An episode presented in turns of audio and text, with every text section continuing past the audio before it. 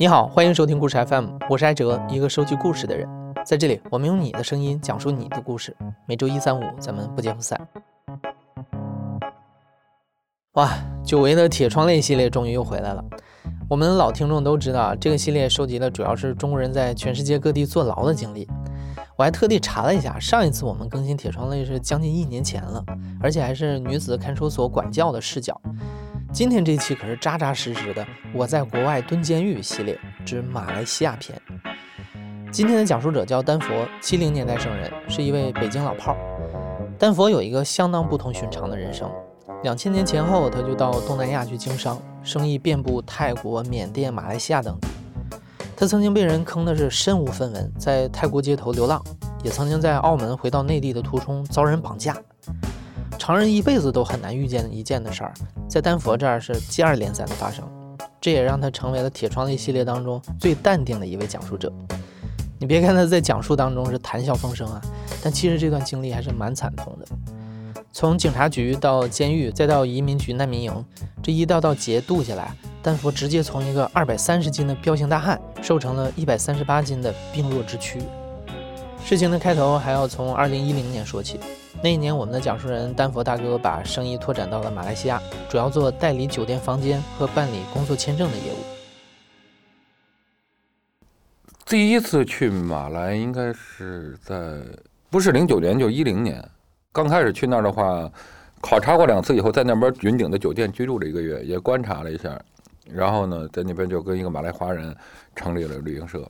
但刚开始业务的话，就主要做的话就是马来西亚云顶上面各个酒店的房间的这个生意，后来才做的这个就帮别人帮别人办工作签证这块儿，在那马来西亚区那儿生存的一些华人，他在那儿工作，但他持的是旅游签证，持的旅游签证的话，他那块儿只能待三个月，而且你在那儿只能待一个月就得出境，再进来待一个月再出境，很不方便。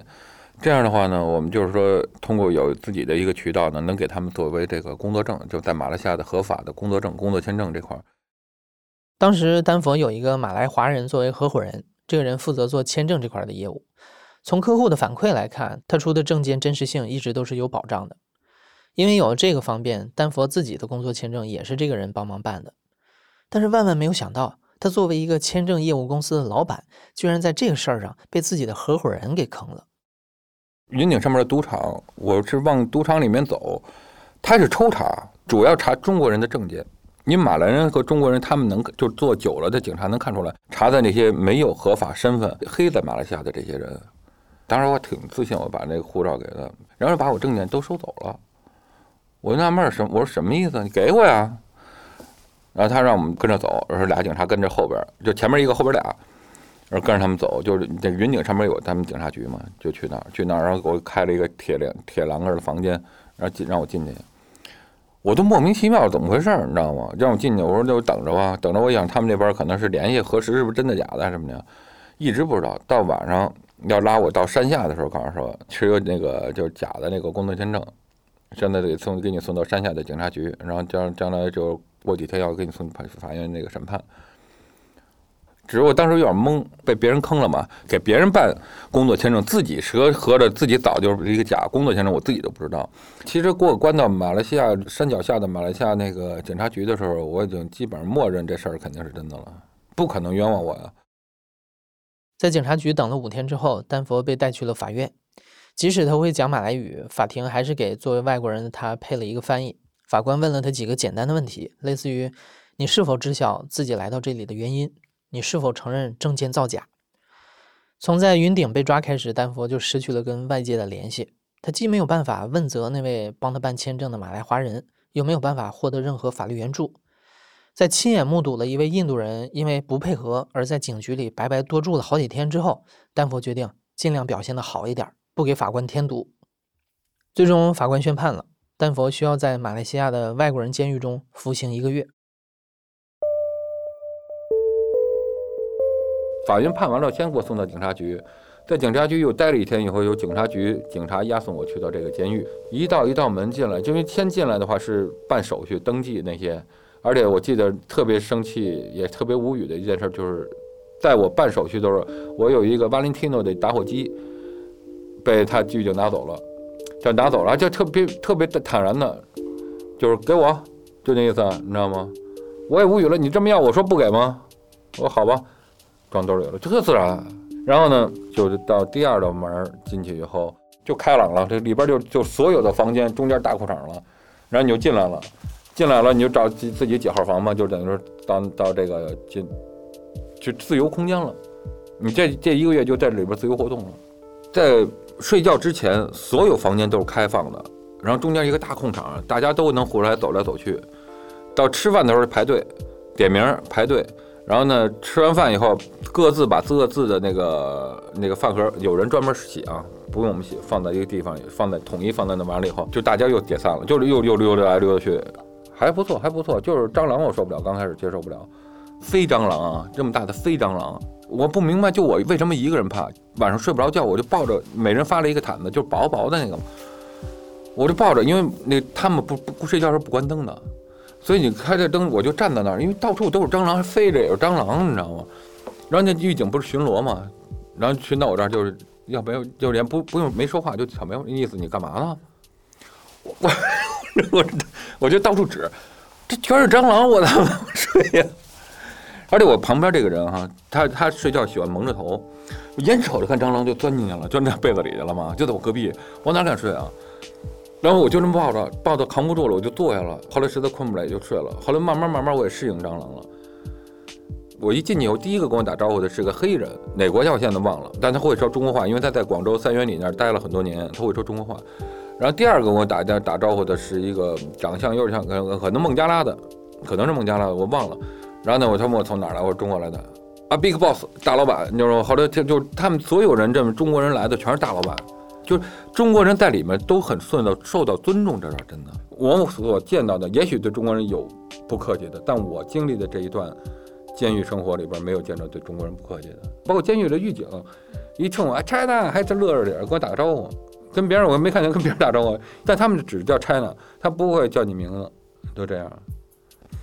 然后呢，这里边也是比较腐败吧，因为上面二楼的有一个仓是阿拉伯人，好像据说特别有钱嘛，所以这些人他好像在上面可以当皇帝似的那种，就是怎么说呢？他经常看哪个漂亮男孩就叫房间去，就就那个那那样了，你知道吗？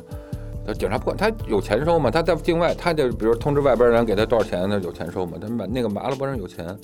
就是他等于跟皇上，他交召唤谁是谁，就这这包括狱狱友这些里边，那个犯人也有听他的。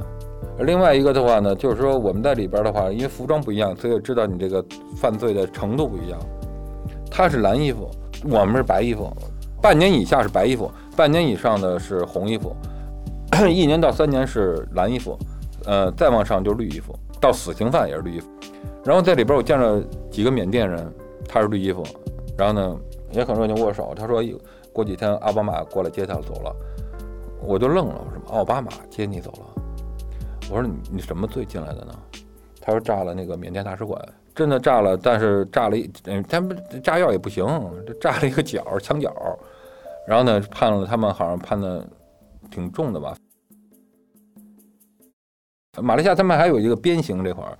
鞭刑的实施鞭刑挺痛苦的，我看他们就鞭刑的屁股，后来我才知道鞭刑不是咱们想象的，判你比如三鞭子就一气儿给你打了，不是，就打一鞭子，等你养好了再打一鞭子，再养好了再打一，他这么打的，而且这一鞭子真狠呢，我也见着打鞭刑的那个人都很粗壮的那种的，拿着那哪是鞭子，不是咱们讲的皮鞭啊，不是那个的，是一根这种长条的那种藤棍似的那东西，你知道吗？抡圆了，啪一下就这么打，打的那个我因为。他抽第一次的时候被人扶着回来以后嘛，趴着趴，他只能趴着不能躺了，也没法坐了嘛。我说给我看看，因为他提着裤子嘛。我说给我看看那个什么样啊？然后他那同伴给他屁股一拉，我靠，真是那那肉翻开了，已经打的，你知道吗？就他打中，他的那个他同伴说啊，他今天运气不好，有运气好的那个他就给我叫另外一小叫过来，那个是那个人是印尼人，小男孩，挺乐呵的，哎过来了。他说他也变形，他就运气很好，打我不不中，我估计他那劲儿没使对地儿，你知道吗？这不疼，就有个印儿，然后那一天就好了。在进入监狱的时候，丹佛向狱警提出，希望自己能被分配到一个有中国同胞的房间。没想到他们还真满足了他这个要求。就是在这个房间里，丹佛认识了一个几乎贯穿了丹佛整个蹲监狱过程的人。我要求他给我分到了一个有中国人的地方，然后呢，就分到中国人里边有一个江苏人，有一个他们所谓的那个傻子。那个江苏的那个人也说他可能有病。我说什么病啊？他说他是这这缺根弦儿，哦，然后呢，我们正聊着呢，一会儿他睡醒了，一醒了以后，他确实缺根弦儿，就是他的眼神和长相嘛，有点像缺根弦儿了。冲我傻乐，就走过来了啊，走过来看，因为我是新人嘛，然后我正俩聊天，站站过来，他站过来就站着，冲我这傻乐，你知道吗？我说你也是中国人吧？他哦，就是他说话就是傻乎乎的，有点那劲儿嘛。他个子也不矮，又白白胖胖的那样子，你跟他交流的话，也会发现他的眼神。特别不自信，他跟你聊天他那眼神老闪躲，就就感觉他老有他好做贼心虚那个词儿，挺用他身上挺合适的。我说你哪哪里人啊？他说云南的。哦，我说你叫什么名字？他叫吴阿阿明。他说阿明，我以为叫阿明。他说这后来叫吴国民，是就就他一会儿说明，一会儿说明，我也不知道他到底叫什么。最后我说就咱们三个中国人，我说在算有缘了。然后呢，就是大家一块聊会天嘛。他基本上也不聊，就坐那傻乎乎的看我聊，看他聊，看我聊，看他聊这样。然后一会儿吃饭什么就，吃饭的时候呢，我记得是有一个同屋的一个外国人就跟我说，说让他洗洗澡吧，太臭了。我们当时没注意这事儿，你知道吗？后来我就问那个那哥们儿，就北那个江苏那哥们儿，我说什么意思？怎么让他洗洗澡？怎么了？他很臭吗？他说他进来就没洗过澡。我说那你不让他洗澡吗？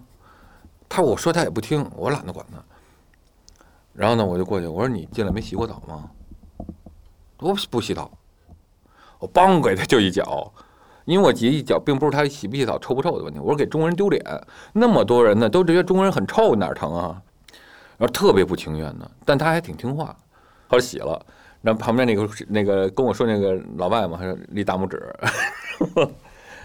后来就是我让他，我规定他。每天最少洗两次澡，因为闲里边确实闲的也没事儿，我都洗三次，就没事就洗个澡，没事儿干，你知道吗？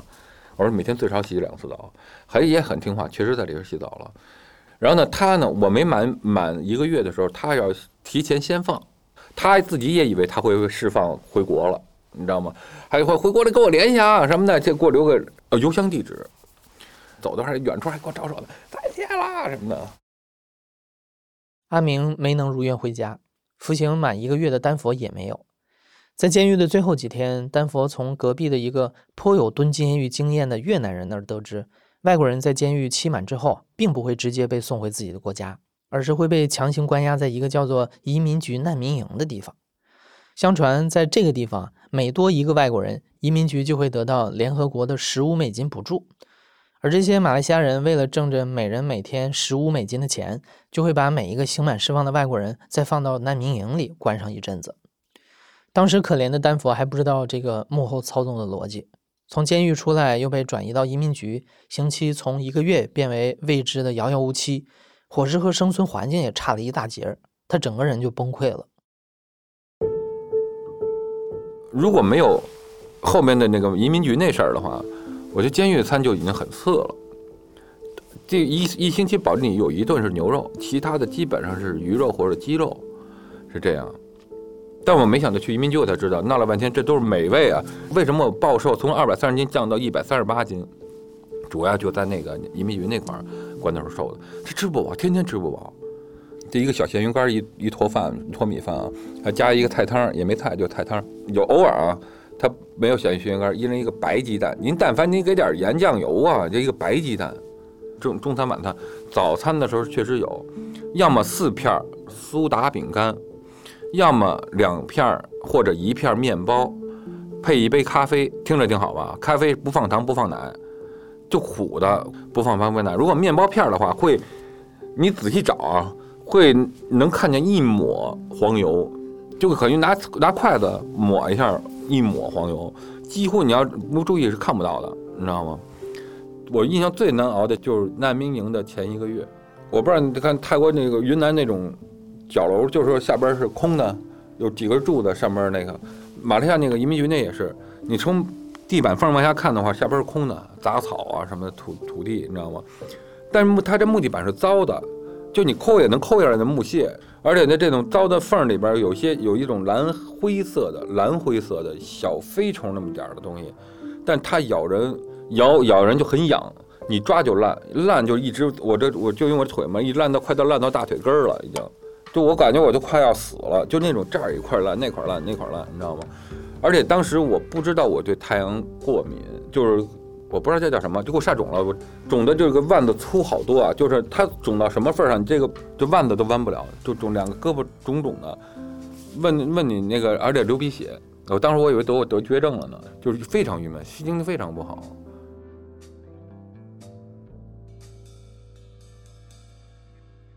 就是在这样一个悲伤、抑郁、伤病缠身的时刻，丹佛又遇到了阿明。阿明是早些时候从监狱里出来的，也比丹佛早几天到了移民局。但在这里，阿明的遭遇并没有什么不同，还是不太受人待见。然后呢，这个傻子于国明啊，他比我先到移民局的。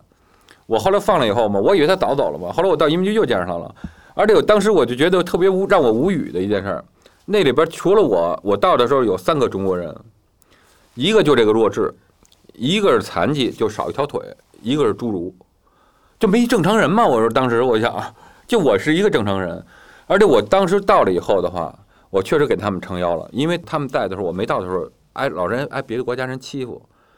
后来在我去了以后的话，有一次他们跟跟那个侏儒还开玩笑，就是就是那种那种侮辱性的开玩笑。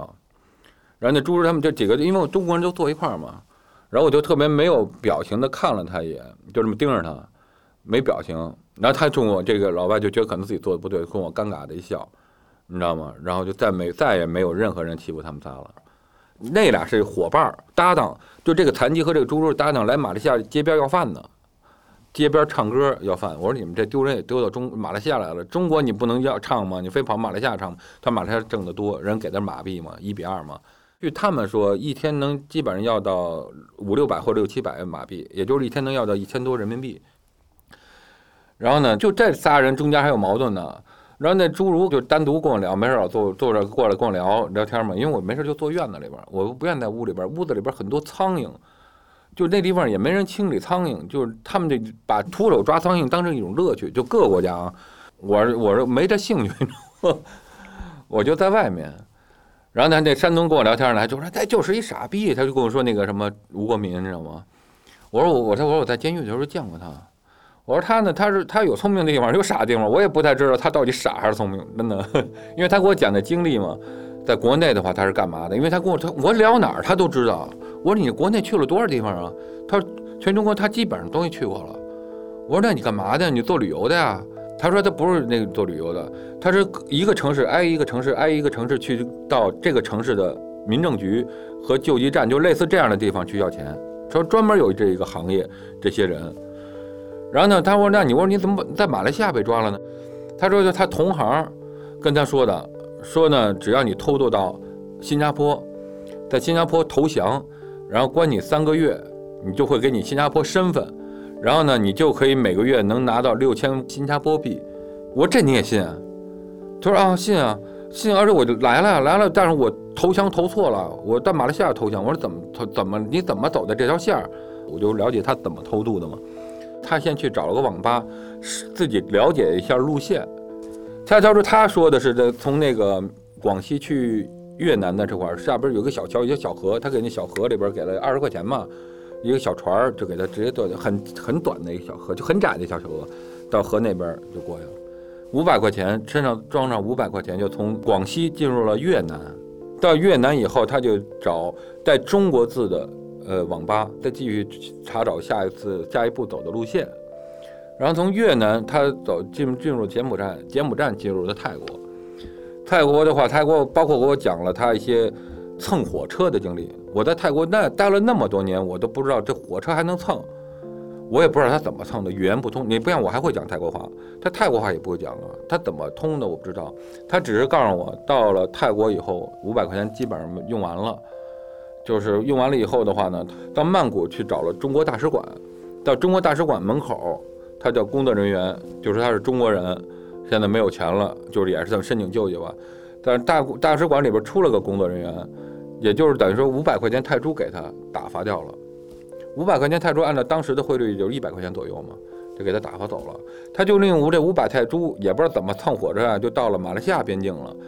然后他在马来西亚又怎么就辗转一直到了马来西亚的和新加坡的边境。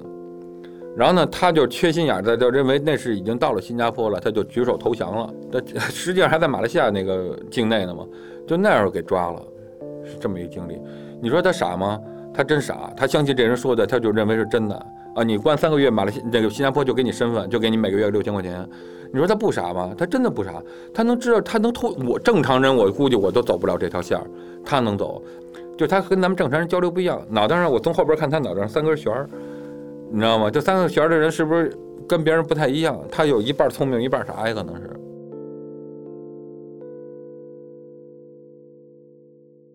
虽然嘴上说着阿明有点傻，但是因为大家都是中国人，又有不少时日的交情，丹佛多多少少已经把阿明当成了自己人。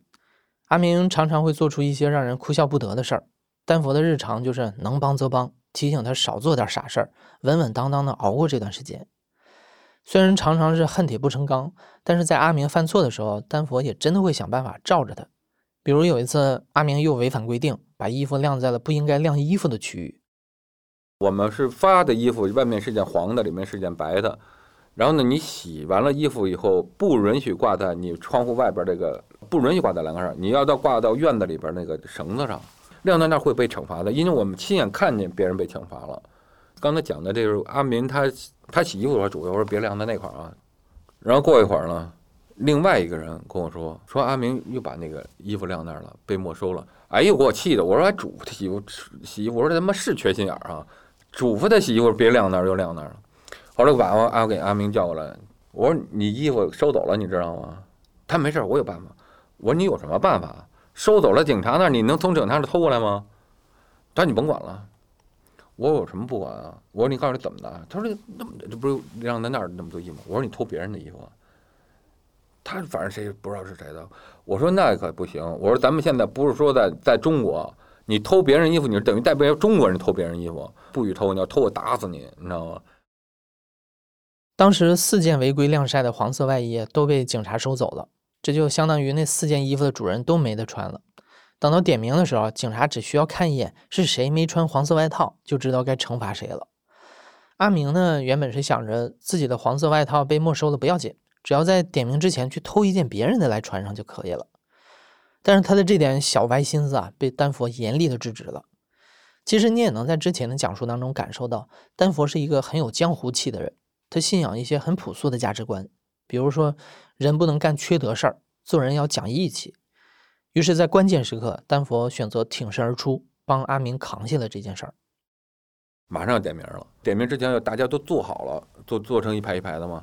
啪，我就把我的黄的衣服给他穿了。我说你穿我的，他说不穿不穿。我说你穿上，我就喊喊了，就凶了他一下嘛。因为我就没有时间了，咱俩争来争去的话，人就看见了嘛。穿上，因为我说什么，你语言不通。我能跟马来西亚警察交流，编个故事，我告诉解释过去也行。我说能交流，起码你那不通，你这讲什么他听不懂，他打死你不得？因为惩罚的时候，当时我们看的惩罚是挨打，穿着皮鞋往你眼睛，你往你脸上踢，如果天眼睛踢爆了都有可能啊。然后呢，这块儿就警察就没有黄衣服的，就四个白衣服嘛，就起来，就这样站起来，我们就站起来了。衣服呢，就问我们，你知道吗？然后我就乐了一下，我说在您那儿呢，出来。那就叫我们出去，然后我们出来就那个也不点名了。出来以后，他们呼啦全站起来，在窗户那看我们四个嘛，就叫我们去操场。我当时想的是，完了这回又得挨顿打吧？就因为你要跟我交流，我还能给你解释，也不解解释。然后到那块儿的话，我以为是挨顿打呢。四个人说，啪，给我们扔过来一藤球，藤编的那个球，让我们踢藤球，你知道吗？这是很早古老的一个运动，他们这是。这就是让就这么这么大太阳底跌蹭蹭球，这就是惩罚。我觉得那比挨打好多了呀。但我这一踢，他们仨都会踢，因为他们是东南亚人，我不是东南亚人，我不会踢。这踢踢到我这儿，啪就给踢飞了。拆他过来，我说完了，这回我得挨打了。他们那仨不用打了。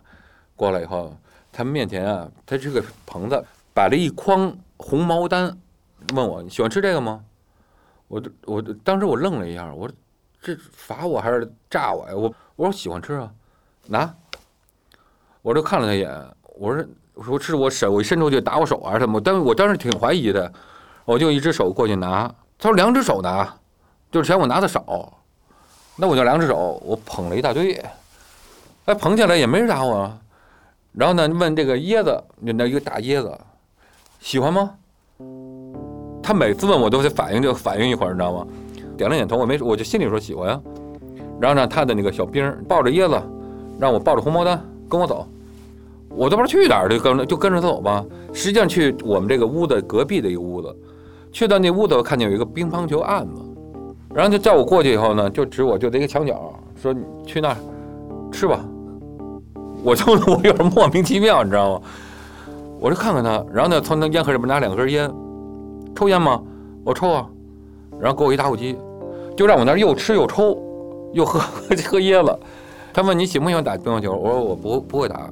China 就是中国打乒乓球厉害，我说拆呢是厉害，我不会打。我跟他说那意思，然后就他们那噼里啪啪打，然后呢我就那吃，我一直心里边老没底。我说难道吃完了再打我吗？我一直心里没底，你知道吗？他们打累了，然后问我吃好了吗？我说吃好了，然后呢就走吧，我们就快该要跟他走，我就想着椰肉，虽然我不爱吃椰肉，但这拿回去对他们来说是美食。我说这椰子可以拿走吗？他说你喜欢吗？让我抱着，我就抱着，抱着跟他走，真的对我挺好。后来回来进那个越南，就里边我跟一个越南人关系特别好，在那个监狱里边，因为他在中国工作很多年，他中文说的很流利。他就在都到扒都到院里边扒着墙看我们，以为我满脸是伤呢，可能是。等我走过来看我抱着个椰子，你知道吗？然后什么事儿也没有。进来呼啦，他们就都围着我嘛，那越南人也围着我说：“怎么你了？就打你了吗？”我说：“没有啊。”他说：“那你干嘛去了？”他们很担心嘛。我说：“就在旁边那隔壁那屋，他们打乒乓球，给我两根烟，给我椰子，让我吃红毛丹。”后来那越南人就冲吴国明就说。你看看，好人有好报，端啊，这些警察可能知道这件事儿。后来说完了以后，我就说这些，他就说好人有好报，以后就，我就印象特别深，特别深的眼神，就这一群人啊，全在盯着我手里这个椰子。然后越南人这个说呢，你说跟我偷偷的离我近了一点，说你快去屋里边把这椰子拿进去以后，你赶紧吃了，否则这全惦记你这椰子，就想你要跟你分这椰子呢。我说我不吃椰肉。我是拿回来给你们吃的，你说你还特别小心的问，你真的不吃吗？我当时不是莫名其妙的，心里边有一种心疼的感觉，我觉得好像大家真的挺可怜的呀。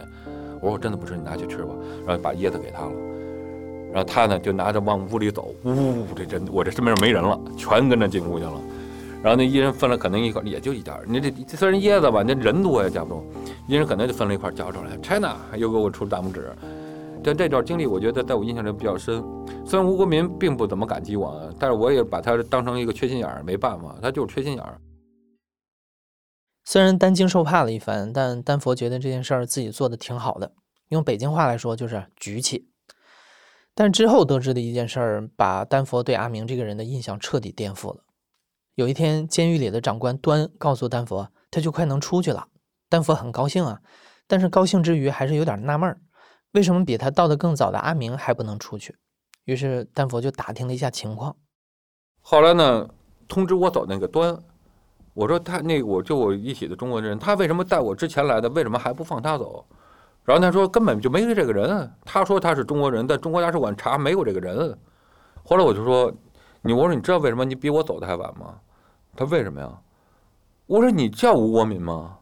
人说他中国大使馆通知大使馆，大使馆查不到吴国民这个人，他就愣那儿了。后来他跟我说，他不是云南公民，他是徐州，他叫萧峰。我操！我说你有没有实话？你萧峰你还丐帮帮主吗？而且他跟我说他是那个徐州的，而且他而且说他是没有身份证。他说他们家人就是他父母不要他弃养了，所以他从小就在街头流浪。也但他没有一句是真的。我所以后面的话我不知道是真的假的。我说我现在只能帮你的一件事儿，就是我到了中国以后，我给马来西亚大使馆打一个电话。我这个移民局有一个关着一个人，智商有问题，但他名字是假的，你们能派工作人员去了解一下去？确实，我出来以后打了这么一个电话。这是吴国明。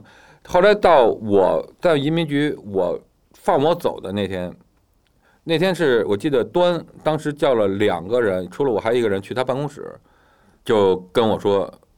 今天就是你准备好了，就等等明天就有人来接你放你走了。我真的兴奋坏了，因为在那个地方，你真不知道你什么时候会放走，就跟你被绑架一样。你不像监狱判你一个月，你知道满一个月我就可以走了。那地方不知道，所以他跟你跟我说的，我当时真的兴奋坏了。我知道第二天我自由了。我因反正我因为我在里边我没有时间的概念，没有日历，也没有什么这个时间概念。我认为应该过了最大晚应该是六七个月了。我不知道什么原因嘛，当然所以那时候最难熬就是那会儿，然后天天盼着我出去，有很多事儿要办的嘛。当时我觉得因为很多事儿没办呢，这就全耽误了。我说很多事儿要办，到最后熬到出去就没有想着要办事儿的事儿了，你知道，就想吃这赶紧先吃萨琪玛和花生。以前我都没想到我爱吃这俩，就特别想吃这两个东西。在经历了半年多的折磨之后，丹佛终于被遣送回了中国。在回国的飞机上，他一口气要了五六份的飞机餐，终于吃到了一顿久违的饱饭。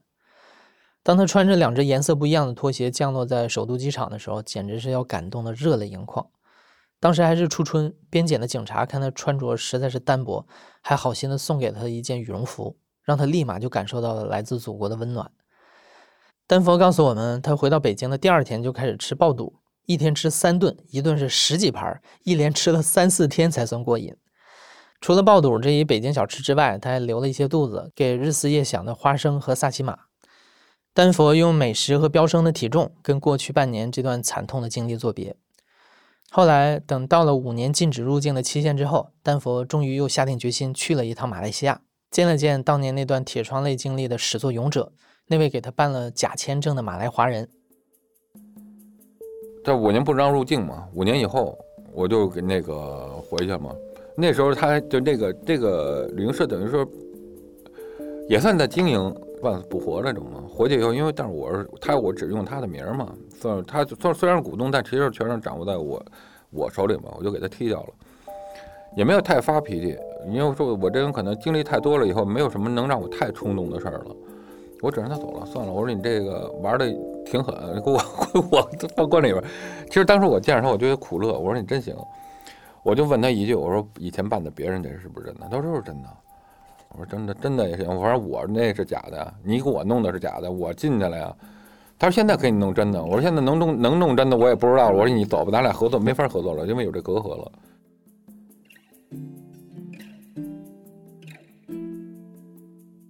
你现在正在收听的是《亲历者自述》的声音节目《故事 FM》，我是主播艾哲。本期节目由刘豆制作，声音设计孙泽宇。感谢你的收听，咱们下期再见。